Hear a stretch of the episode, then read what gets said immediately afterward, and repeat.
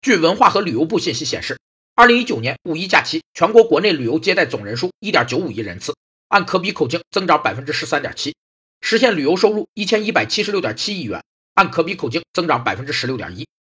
会计核算的基本原则中有一个可比性原则，指的是企业的会计核算应按照规定的会计处理方法进行，会计指标应口径一致，相互可比。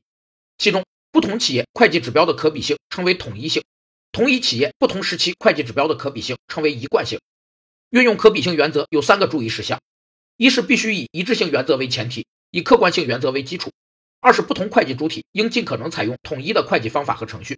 三是要求会计主体提示其所采用的会计方法和程序，且在改变会计方法和程序时，要将变动情况、原因及其对财务状况和经营业绩的影响进行披露。